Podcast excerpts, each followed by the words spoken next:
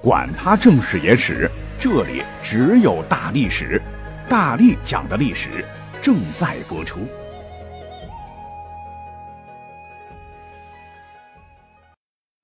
大家好，我是大力丸。我家人呢，前些日子在外地买了房子啊，家具都是我买的。我这个人呃比较懒啊，嫌麻烦，嗯，只想网上动手挑挑就行了，价格要好，牌子要好，质量要好，售后要好。所以呢，就花了一天不到的时间，手机上京东家电点点点，大到空调、洗衣机，小到空气净化、净水器啊，全搞定。哎，我那个家属还挺满意的。那你们也可以跟我一样哈，喜马拉雅一边听节目一边节目进度条有个小黄条嘛，点进去瞅一瞅，反正也不费力气，大件直接运到家啊，反正确实比实体便宜，钱还少花。咱们不是历史节目嘛，于是乎就突发奇想。以前呢，咱们都是零散的讲了讲啊，本期咱们就干脆利用十几分钟的时间，一口气好好的把古人真实的生活来扒一扒，看看没有现代的家用电器，那古人们过的到底会咋样？跟我们比，不会很憋屈，不会感到很不方便吧？那么从哪开始讲呢？你看前些日子沙尘暴又来了。惊黄失措，北京的惊，黄沙的黄，北方多地遭遇近十年最强沙尘暴。那有条件的家庭啊，可以赶紧打开空气净化器。你像我家用的就是京东买的飞利浦的，除甲醛、除细菌、除雾霾、除 PM 二点五、除灰尘啥的，反正我在家里头呼吸起来还是挺润的。那古时候肯定没有这好玩意儿了，古人们肯定享受不了咱们如今这样的待遇喽。答案就是，那也不见得。咱们的老祖先非常的可爱玩啊！空气净化这个概念，我告诉各位，还真不是舶来品啊！早在汉代，咱们的老祖先就有法让室内环境既清洁还特别的环保。那您若是不信，来，直接给各位上一盏西汉时期的空气净化器来长个眼。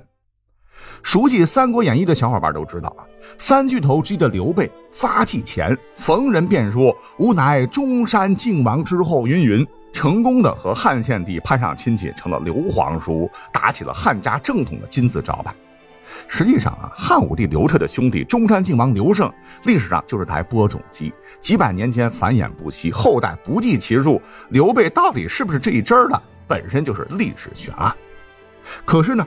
在一九六八年，我们河北省的满城县，哎，考古学家还真的就找到了跟中山靖王刘胜曾经同床共枕的结发妻子正妻窦婉的大墓，出土的一件无价瑰宝，这便是上了历史课本的西汉长信宫灯。宫灯灯体为通体的鎏金，一宫女是双手执灯祭坐。什么是跽坐？就当时还没有发明凳子嘛，得双膝着地，小腿贴地，臀部坐在小腿及脚跟上的一种做法。这个造型，宫女是神态仪静优雅，灯体是通高四十八厘米，重十五点八五公斤，十分的敦实且精致。虽说这是盏宫灯，可不仅仅只有照明这么简单，这可是两千多年前咱们古人环保的杰作，甚至可以称之为现代各类空净产品的老祖宗。因为古代照明嘛，多以动物油脂或植物油为燃料。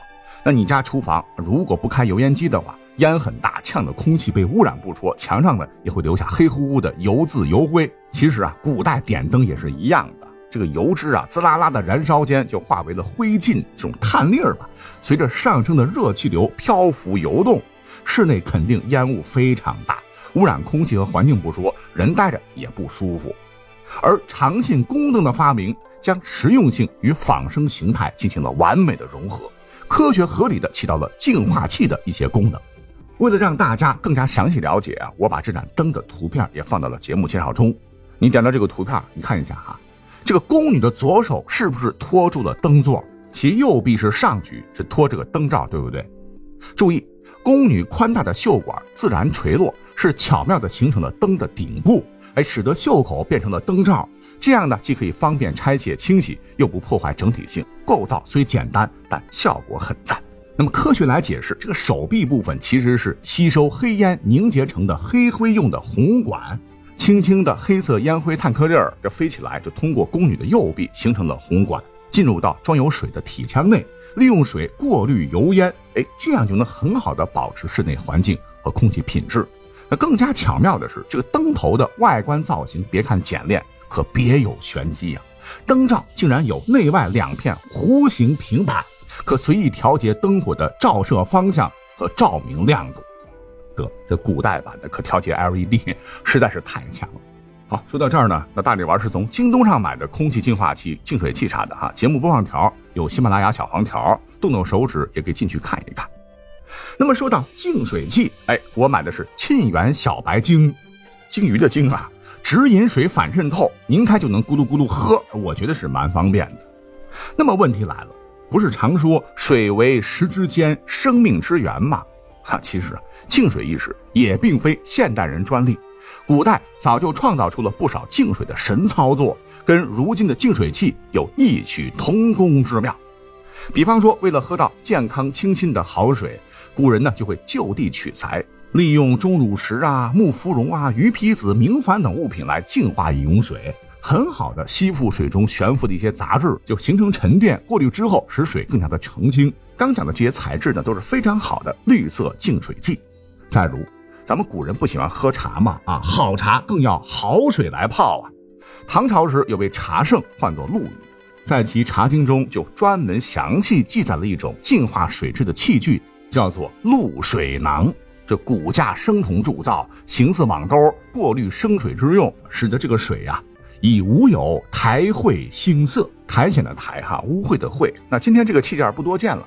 呃，古人反正讲究嘛，以过滤后的瓷水沏出的茶，据说能对坐细论文，烹茶香胜酒啊，和今天日常过滤净化器原理上是大致相同的，啊，甚至呢，古人还留有碳洗之法来净水啊，因为古人发现这个干土木炭吸附能力很强，能够吸附灰尘污物啊，大幅提升水质。那这种方法就是现代净水器的前身吧。如今啊，虽说净水器已经逐渐成为了家庭的必备电器，但是我觉得古人在这方面啊，不仅技术使用的早，品质要求上比我们更高啊，更讲究。咱们现代人与之相比，其实是有一些 low 了。好，那家用电器，呃，我想想还有啥？哦，对，洗衣机啊，我买的是小天鹅水魔方，十公斤洗烘干一体，也是让京东直接送货的。你们可以点本期节目播放进度的这个位置的小黄条，去看看其他品牌。呃，在我国古代呢，洗衣不能叫洗衣啊，叫捣衣，这就很奇怪了。你洗衣服就洗吧，洗刷刷，洗刷刷，为什么要捣呢？啊，原来宋元以前呢，棉花的栽种在我国并未普及，丝织品贵呀，只能供贵族老爷们穿戴，老百姓大多穿葛麻做的衣物。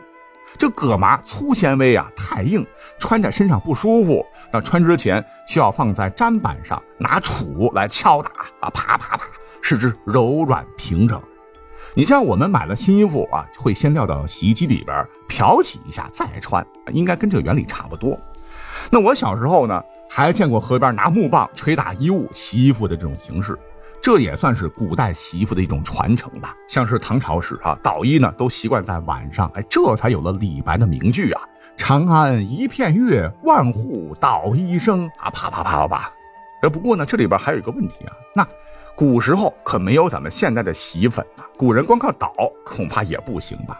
其实古人一点不发愁，因为古人常用草木灰来洗衣服。这个草木灰呀，质轻且呈碱性，既能杀菌，而且去污力超强。甚至呢，古人还会将草木灰和贝壳灰混合。讲真，这非常科学，因为贝壳灰含有氢氧化钙，跟草木灰一混，哎，就成了氢氧化钾。那浸在水中洗丝织品的时候，丝织品表面附着的油脂就会发生化学作用，成为钾肥皂，不是真假的假哈，钾钠钙磷的那个钾，将丝织品洗得既干净又亮丽如初。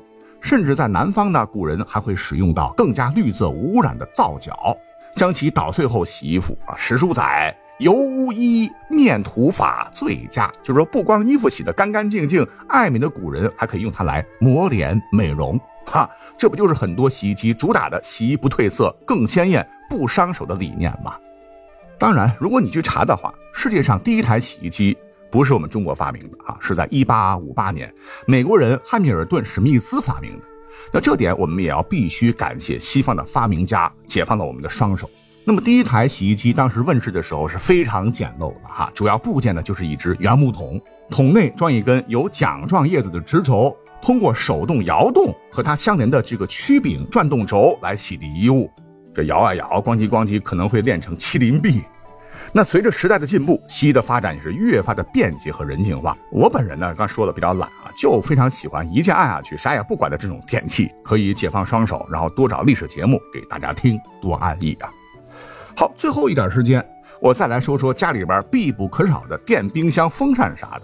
千万别觉得古人没用上现在这些玩意儿啊，夏天冬天可就遭老罪了哈。其实也不然，古人呐也有冰箱，呃，虽然说比较原始，但是人家不用氟利昂啊。而且是在春秋时就有，这还不是我瞎说啊！根据考古发掘，有一种用陶瓷或青铜制造的这个器具啊，名为冰汉。这个“汉”字是鉴定的这个“鉴”，以前我读作“鉴”啊，现在都更正为“汉”。因为食品保鲜，古人和我们现代人都觉得很重要嘛啊，所以发明了这个东西。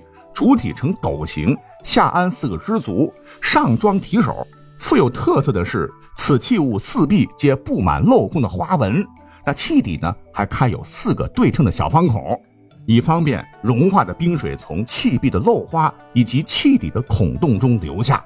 那冰汉，也就是古代的原始冰箱，到底长啥样呢？我依然把它放到节目介绍里了，各位呢可以仔细端瞧啊。简单说，这个原理就是将冰块放在一个青铜或者是陶瓷制作的箱子里，既能保存食物，又可散发冷气，使室内凉爽，夏天还能当风扇、空调用。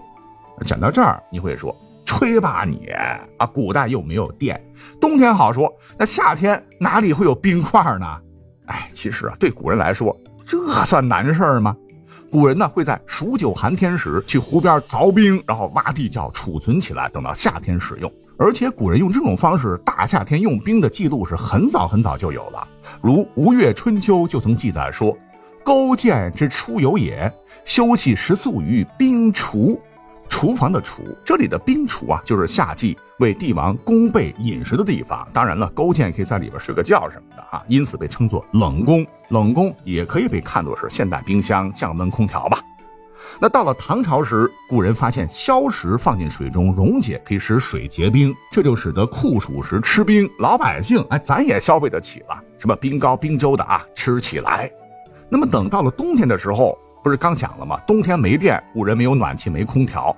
其实大家也不用瞎操心了，因为古代取暖的设施很多，像火塘、火墙、壁炉和炉灶等。小点的呢，可以放在手中的汤婆子，还有香炉、熏笼等。放心，不比空调差，人家还不费电。